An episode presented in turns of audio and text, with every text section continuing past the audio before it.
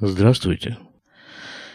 Когда-то бытовало такое выражение карточное в России. Говорят, хода нет, ходи с бубей. Такими бубями в моем сегодняшнем выпуске будут письма новорожденного.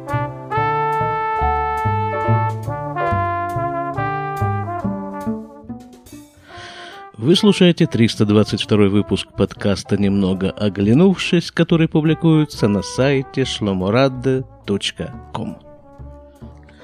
23 письмо. Напомню, напомню, о чем идет речь. 28 практически лет назад я переселился на постоянное жительство из Красноярска в Израиль. И практически сразу начал строчить, писать письма своему другу на Украину – Занимался я этим усердно, э, я думаю, года полтора, а может быть даже и больше.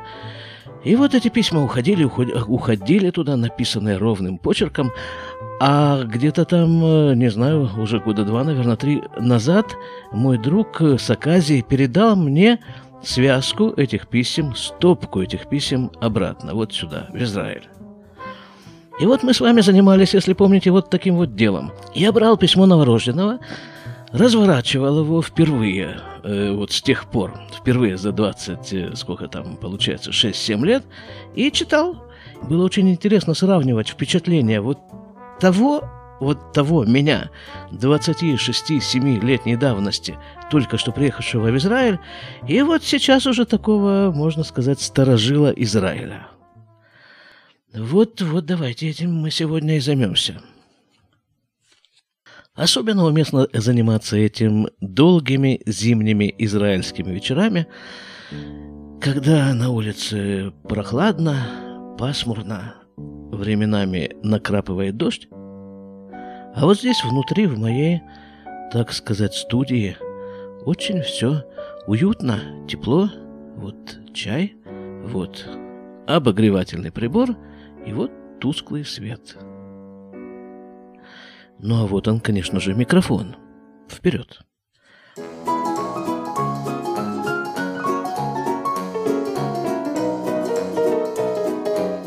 Двадцать третье письмо. Отправлено на Украину, город Запорожье. А обратный адрес... Э, обратный адрес Иерусалим, Шахаль-стрит. Да, я тогда уже перебрался в Иерусалим.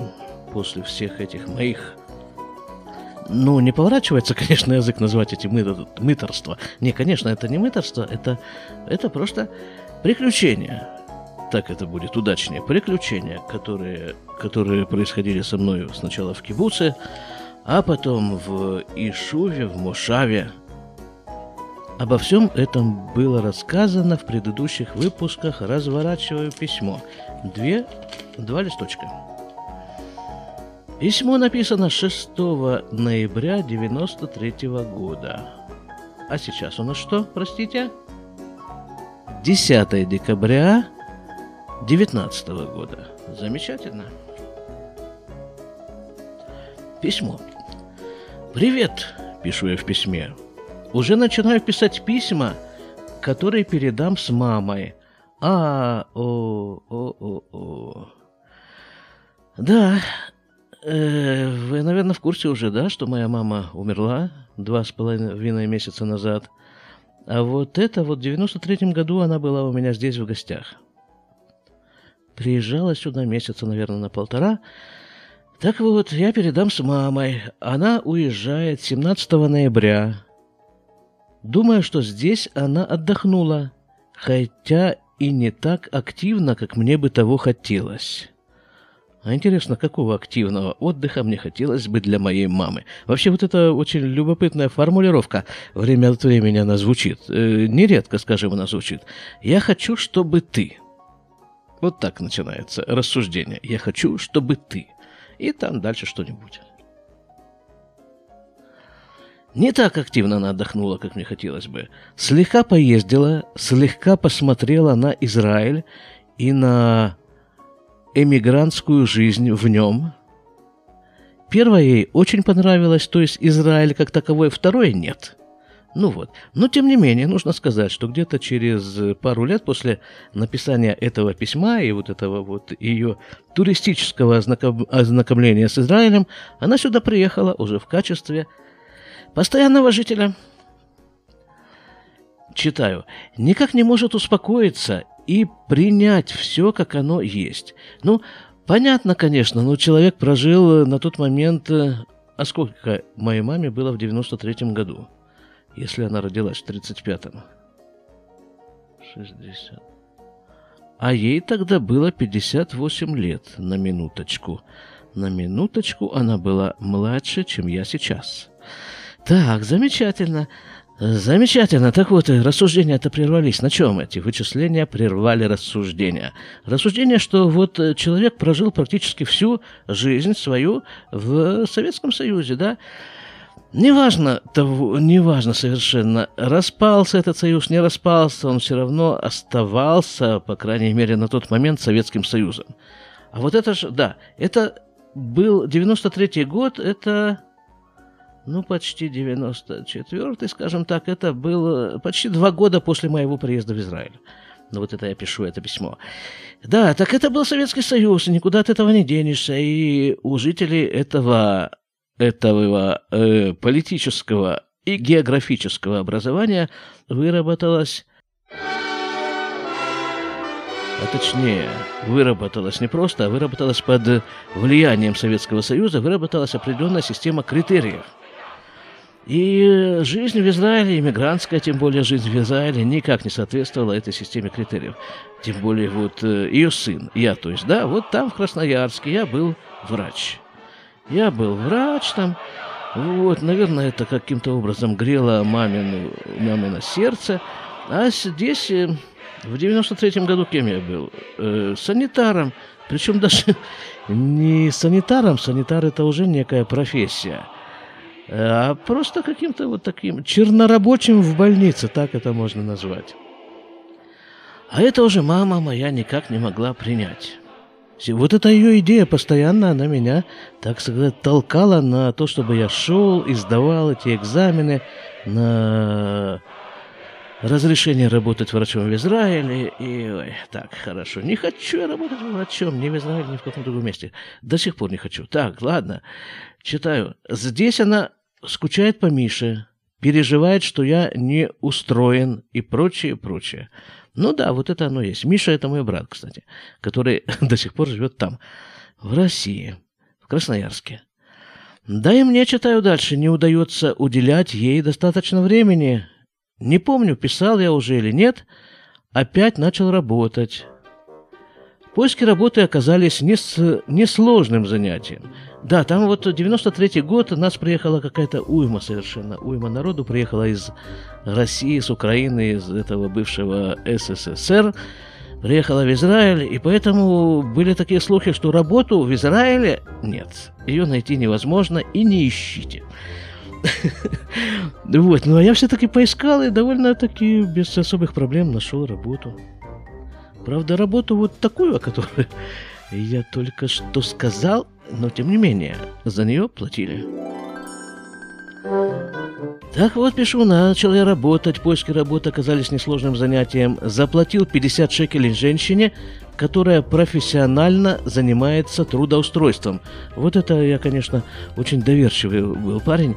Тогда за что я заплатил 50 шекелей, я совершенно не представляю. 50 шекелей все-таки по тем э, временам это деньги, тем более для вот этого вот нового, приехавшего, неработающего. Я помню эту ситуацию. Мои знакомые каким-то образом меня свели с какой-то женщиной, которая якобы занимается трудоустройством за 50 шекелей. И что она, каким образом она меня трудоустроила, она мне сказала, а вот пойди вот туда, в эту вот больничку, в которой я и проработал после этого пять лет, и э, скажи, что ты хочешь работать. Ну, я пошел, сказал. Они мне сказали, ну, давай, работай, если хочешь.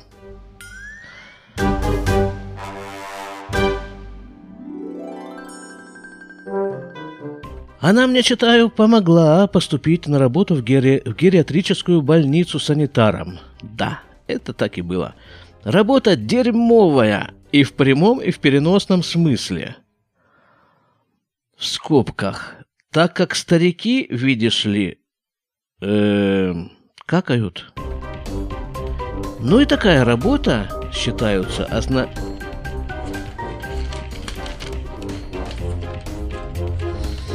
Ничего себе, я тут переворачиваю лист, два листа, они скреплены. Они скреплены, причем вот это, эти скрепы продержались все эти 20, там сколько там мы насчитали лет. Да, так вот, такая и такая работа считается относительной удачей. И вообще удачей считается все, что приносит какие бы то ни было деньги.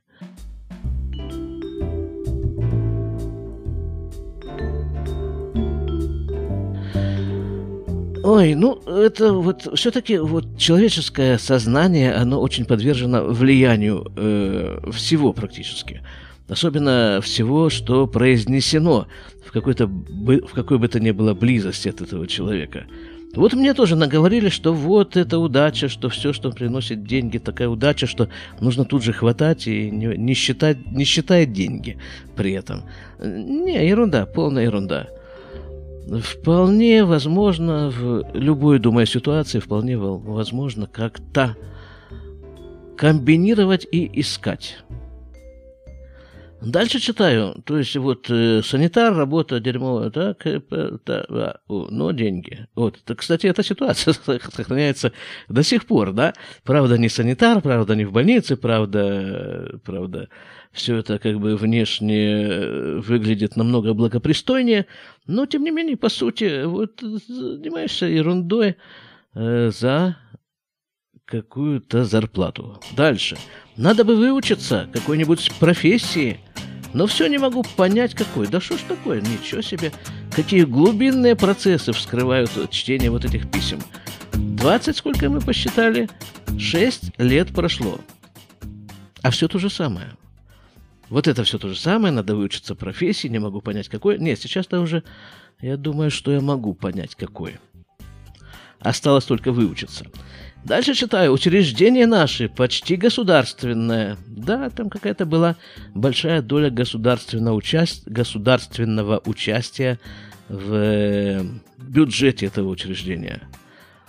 А потому, читаю, и интенсивность работы в нем примерно как в Красноярском КВД, кожно-венерологическом диспансере, в котором я работал в Красноярске.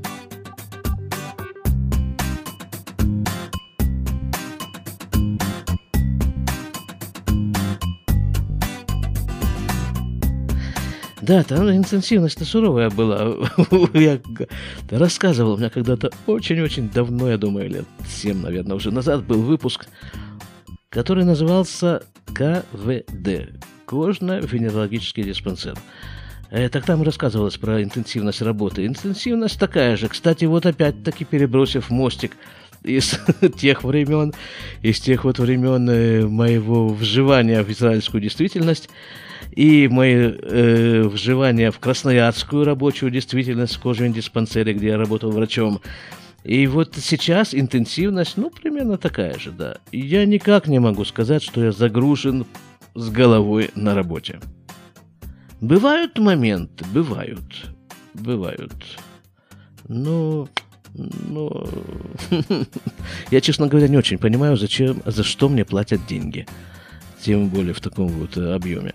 Из 8 часов рабочего времени, читаю, часа 3 минимум сидим, треплемся, пьем чай.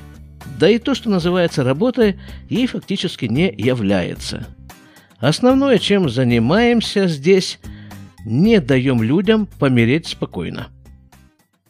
Да, Потому что, это я уже от себя добавляю, потому что если все люди, все желающие возьмут и помрут спокойно, то вот эти самые деньги, о которых так много говорится, они до нас никак, никаким образом доходить не будут. И если только мы не трудоустроимся в качестве кладбищенских работников. А это, наверное, тоже непросто. Да, так вот,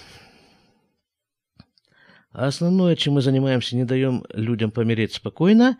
То есть он уже совсем вроде бы собрался, а нет. Тут появляемся мы, читаю, и, ну, доводить его родимого хотя бы до среднестатистического показателя продолжительности жизни, а то и дальше – Лежат деды, все скрюченные. Ох, помню я этих дедов. Ой, ой, ой. Лежат деды все скрюченные в язвах. Кормление через нос, в скобках, через зонд. Поясняю, трубочка такая, трубочка вставляется в нос, и через нее там подключается это такой агрегат специальный, и через нее прокачивается а, ну есть разные варианты. Или через специальный агрегат, через который прокачивается некая питательная смесь, либо какие-то жидкие там продукты, я знаю, там всякие каши, там жидкие, там какие-то жидкие супы, вот через этот зонд и вводится, потому что он-то вставлен-то он, конечно, в нос, но, но дальше он опускается в желудок, этот зонд. С другой стороны, зонда желудок, а вот с этой стороны зонда я, санитар, который, который вставляет, вот, вводит в этот зонд всякие питательные продукты. Ничего не слишком физиологично у нас получается. Надо было, конечно, предупредить, исходя из правил хорошего тона в начале подкаста, что всякое будет звучать. Но я же не знаю, о чем в письме будет написано, хотя писал я его я. Дальше. Значит, кормление через нос. Сейчас это, правда, более, так сказать, э, гуманно происходит э, через нос тоже существует такое кормление, но все больше распространение приобрело вставление этого зонда прямо в желудок через переднюю брюшную стенку. Не буду, не буду вас утомлять этими всеми анатомическими подробностями. Э, дальше. Не, а, значит, про этих стариков через нос не говорят, они же, старики, не слышат, не соображают, в скобках, хотя кто их знает – Действительно, это очень сложно понять, что там у них происходит в области соображения. По нашим-то критериям они, конечно, не того, не бум-бум, но на самом-то деле неизвестно. Конечно, уход за ними, дай бог, в смысле, кому дай бог и, и зачем он ему дай уход такой – уход. Я что-то не помню каких-то принципиальных, каких-то такого ухода. Ну, чисто... Чисто такой механический уход, э, в смысле, утром подняли там, выкупали, посадили на кресло, чтобы он там не залежался, чтобы не было пролежней, чтобы не было того, другого, третьего. Пневмония застойная, чтобы не развивалась, значит, надо как-то человека немножко расшевелить, немножко менять ему позу, значит, мы их высаживали я помню, мы их поднимали, купали, высаживали на кресло, привязывали к этим креслам, ну, имеется в виду кресло на колесах, потому что, ну, если не привязать, то он сползает туда просто, чтобы не падал. Вот потом мы прижимали этого самого пациента к креслу таким специальным столом, чтобы, ну, из тех же соображений, чтобы он поддерживал какую-то осанку руками в этот стол он мог упереться, и... а если не мог, то мы его упирали его же руками в этот же стол, и таким образом вот он сидел на стуле, ну, часа, наверное, эм, два, два с половиной, три он сидел на стуле, тем временем мы его кормили через вот этот самый зонт, Хотя, ну, не, ну, не все с зонтами. Были всякие, были те, которые самостоятельно кушали, были те, которые самостоятельно передвигались, ходили. Всякие были люди. Но чем самостоятельнее человек, тем меньше за, них, за ним требуется ухода. Вот, конечно, уход за ним, дай бог, посмотрим, может, я как-то детализирую этот э, уход. Моем, чистим, пере, переодеваем, да, переворачиваем, да, и приспос... и приспособления есть различные для этого ухода. А, дело в том, что я тогда только вот поступил на эту работу, поэтому для меня все это было в диковинку, все эти там, ну, вот эти вот такие э, портативные, как бы подъемные краны, которые используются для того, чтобы человека с кровати поднять, там, перевести, пересадить его в кресло или там еще какие-то другие, э, какие-то другие всякие штуки. Наверное, это просто было в новинку. Это было самое начало моей санитарской деятельности. От мелочей читаю, от мелочей типа одноразовых, об адсорбирующих подгузников, это тоже для меня была, видимо, новость, которые меняют цвет, если становятся влажными, до специального домкрата, вот это вот о нем идет речь, для поднимания тяжелых больных. Тяжелых имеется в виду килограммы, а не степень тяжести его заболевания. Я уже не говорю о лекарствах и способах их принятия. Хм. Просто мне, мне в диковинку это читать, потому что я ж, вот с тех пор практически в этом варюсь более-менее, в этой медицине израильском. Поэтому для меня это как-то все уже ну, норма жизни. Дальше читаю, но, спосо... но собственно это все и мешает человеку помереть в относительно нормальном состоянии. Ну да, ну да, все эти наши лечения, да, все эти вот э, уж э, до того его до того его тянут, что что страшно на это все смотреть, даже профессионалам. Дальше в этом отношении советская медицина даже гуманнее не доводит человека до такого возраста. Пишу тебе, как вводится с работы. Ну да, да, там вот опять-таки, э, если брать э, как бы этот самый распорядок рабочего дня в этой больничке, насколько я помню, там довольно большая была больничка. Так вот, значит, э, в, не помню, в 7 или в 8 мы начинали.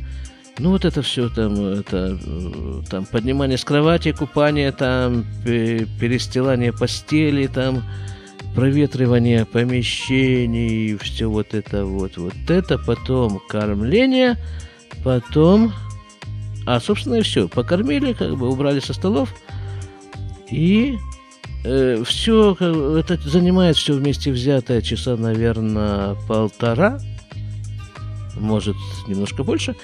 Ну и все, э, самая интенсивная часть работы закончилась. Э, то есть на часах, э, значит, 10. Работать надо, если это с 8 до, то до 4. И там работы остается не так уж и много. Дальше уже мы сами начинаем кушать. А если мы начинаем уже кушать, так это часа на полтора. Наверное, там у нас комната была специальная для кушания персонала. И вот это вот все. Поэтому было время писать с работы и читать на работе, и телевизор там стоял смотреть на работе, и все что угодно. Компьютеров тогда не было, телефонов тогда еще только начали появляться и были у единиц. И было принято вот, вот эти единицы, у которых они были, приходили вот так вот, скажем, в эту нашу рабочую комнатку, и телефон они ставили на стол, потому что он был такого размера, такой формы, что он мог стоять на столе. Вот и антенна еще в нем была, в этом телефоне. Пишу тебе с работы. Скоро еще возьмусь изучать на работе английский язык. И все встанет на свои места – а что такое встанет на свои места? Я думаю, я догадываюсь, что станет на свои места.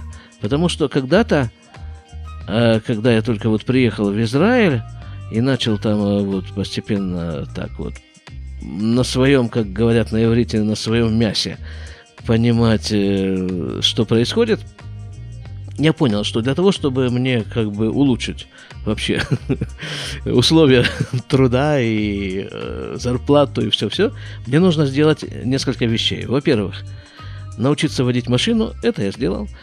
Во-вторых, выучить английский язык, это я не сделал, и до сих пор он мне не нужен. Ну, во всяком случае, какой-то такой, такой, какой, хороший английский язык. Мне он не нужен. Дальше, и что-то там еще было у меня такое, не помню уже что наверное, да, и там вот на работе, кстати, были условия для того, чтобы выучить английский язык, потому что среди пациентов были англоязычные пациенты. Но сами пациенты, как правило, не разговаривали или почти не разговаривали, А вот зато родственники, которые к ним приходили, англоязычные, они разговаривали, и родственникам-то там, родственники тоже были такие, что там целый день с ними сидели, им тоже скучно. И у нас были такие ребята, которые с целью изучения английского языка, они шли в эти палаты, где были родственники англоязычные, и с, родственники там, с родственниками там трепались на английском языке, и там спрашивали какие-то вопросы по поводу английского языка, и таким образом они выучивали английский язык. Да, читаю дальше. Да, переезжать сюда окончательно мама не хочет. Вот не хочет. На то время. А через пару лет захотела и приехала. Слава Богу. Слава Богу. Какое счастье все-таки, что она пожила вот эти свои последние годы здесь. У нее, читаю, там квартира, работа, Миша, дача, а здесь, вероятнее всего, этого не будет. Ну, из всего этого перечня у нее была относительно была только квартира. Относительно. Но была. Остального, конечно, работа Миша Дача, этого здесь у нее не было. И она много-много раз говорила, Моя мама, живя вот в этой уже своей квартире, в которой она умерла, что она совершенно счастлива, что у нее есть вот этот вот, вот этот уголок, вот эта ее комната. Вот это ее квартирка. Так, дальше. Совершенно случайно встретил Плешу. Ай, это такая была наша общая знакомая по Красноярску, которая тоже приехала в Израиль встретил Плешу почти со всем семейством. У них, как всегда, все хорошо. Да, это такая семья, у которых всегда все хорошо. Причем это хорошо прямо на них э, написано. Вот смотришь на них, и они излучают это вот все хорошо. У нас все хорошо. Она работает, как я понял, в банке. А Саша, Саша это ее муж – сдал тот экзамен, который... А, Саша, да, врач, да, он сдал экзамен, он врач. У него все хорошо. О, тут в конце, в конце этого самого, в конце листика, в конце письма другие чернила уже. Так, значит, Саша сдал и учится на семейного врача, очень звали в гости – может быть, возьму маму и до них доеду, но я до них не доехал до сих пор. Э, вот и не доехал, и, видимо, уже и не доеду. Хотя все может быть. Они купили квартиру, все хорошо у них, в маленьком городке Уфаким. Там много знакомых по Красноярску. Ну, я же говорю, ну, ну как, вот как только может быть хорошо, вот так хорошо. И на них написано, хорошо у нас все. Не подходи только близко. Вот издалека читай. Большими буквами у нас достаточно большими буквами. На нас написано, что у нас все хорошо. Иди гуляй себе. Да, давай. В гости. Не забудь заехать. Все заканчиваю. Это нет, это я письмо э, пишу, читаю, заканчиваю. Сейчас еще немного поработать, а через час домой. Всем привет. Это мы сказали, да, ноябрь. Это мы сказали начало ноября. Эм, ну, да, наверное, такое. Начало зимы, да. Пора бы сейчас домой. Всем привет. Как монастырь, это там какие-то местные украинские у него были заморочки, я не помню, что это. Оно встречалось, это вот э, выражение монастырь в нескольких письмах, я не помню, что это такое. Так монастырь действует без, на, у, без нарушений устава Вопрос «пока» подпись. А вот дальше начинаются уже чернила другого цвета, и дата стоит 1 декабря 93 -го года. Вот, так это совсем, в общем-то, близко. Вот к сегодняшней нашей дате. Сегодня мы сказали 10 декабря. Такое долгое получилось письмо. Читаю. Итак, маму проводил. А, то есть она не взяла это письмо с собой. Уехала вся в раздумьях. Ну, насчет ехать не ехать, какие могут быть раздумья у еврея. А я совершенно без раздумий остался. Молодец, правильно сделал. До сих пор считаю, что вот этот вот мой выезд, выезд мой в Израиль, это вообще самый удачный, один из, может быть, двух самых удачных поступков в моей жизни. Очень большой кусок жизни стала забирать работа. Ну да, конечно, денег-то хочется. А платят не так уж и много тогда платили. А вот, значит, приходится много работать. Собственно, из-за чего все это мое медбратство-то и да, соверши, свершилось. Потому что Работать не хотелось на этой идиотской работе, вот на той идиотской. Не на этой идиотской, на которой я работаю сейчас, а на той, которой я работал 26 э, лет назад. Не хотелось работать много. Значит, я подумал, что вот я примерно представляю себе, какую сумму мне нужно для жизни. Э, вот. И если я буду получать больше денег в час, то, соответственно, этих часов будет меньше. И пошел учиться на медбрата, но все, все мои расчеты пошли прахом. Э, пошли прахом мои расчеты. Почему? Спросите. Потому что... Потому что состоялось второе самое удачное событие в моей жизни. Я женился. А тут уже денег только давай и давай. Значит, пришлось работать больше. Так, хорошо. Ну, об этом же всем я не знал вот тогда, 1 декабря 93 -го года. Я об этом и не подозревал даже. Потому что женился-то я через шесть лет после этого. Нет, ну, пять с половиной, да.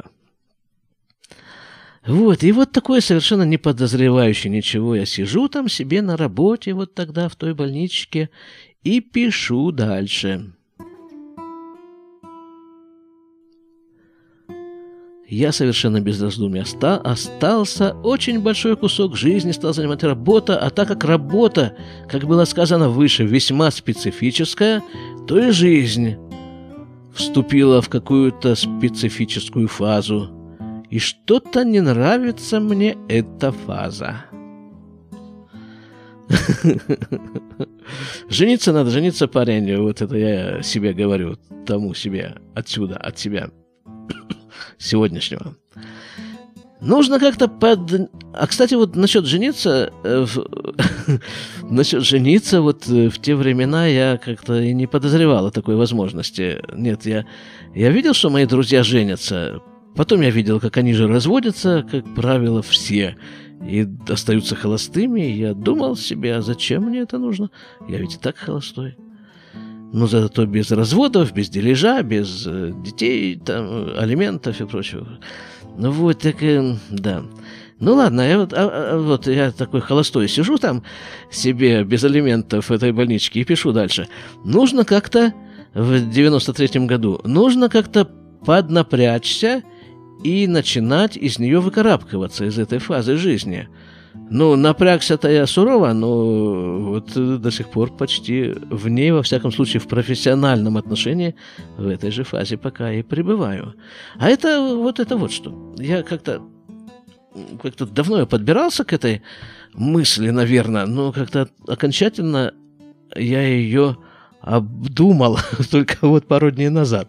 Это вот День сурка, да, кто смотрел? Конечно же, все смотрели День сурка. They say we're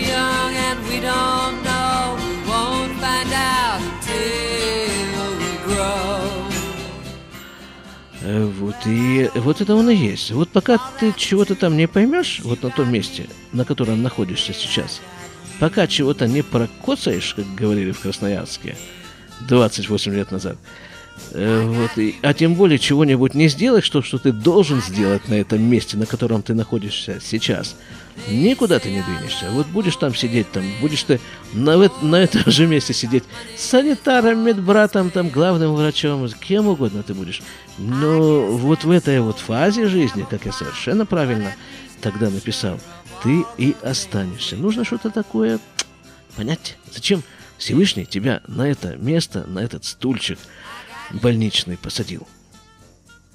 Вот, надо как-то начинать выкарабкиваться. А перед глазами ежедневно, в скобках, на работе, предстает финишный отрезок этой самой жизни. Да, в виде этих стариков. Зрелище печальное и наводящее на размышления. Ну вот и все. Точка. Будем как-то пытаться жить и выживать. Точка. Всем привет. подпись. Ну что, ребята, будем постепенно прощаться. Хорошее, хорошее это дело читать свои письма, написанные 28 лет назад. И находить довольно много общего между той ситуацией и ситуацией нынешней. Фактически это одна и та же самая ситуация. И неплохо это, в общем-то, сложилось. То, с чего я начал сегодняшний выпуск. Хода нет, ходи с бубей потому что и буби легли сегодня как-то удачно. Все сплошные тузы, чего и вам желаю. До свидания.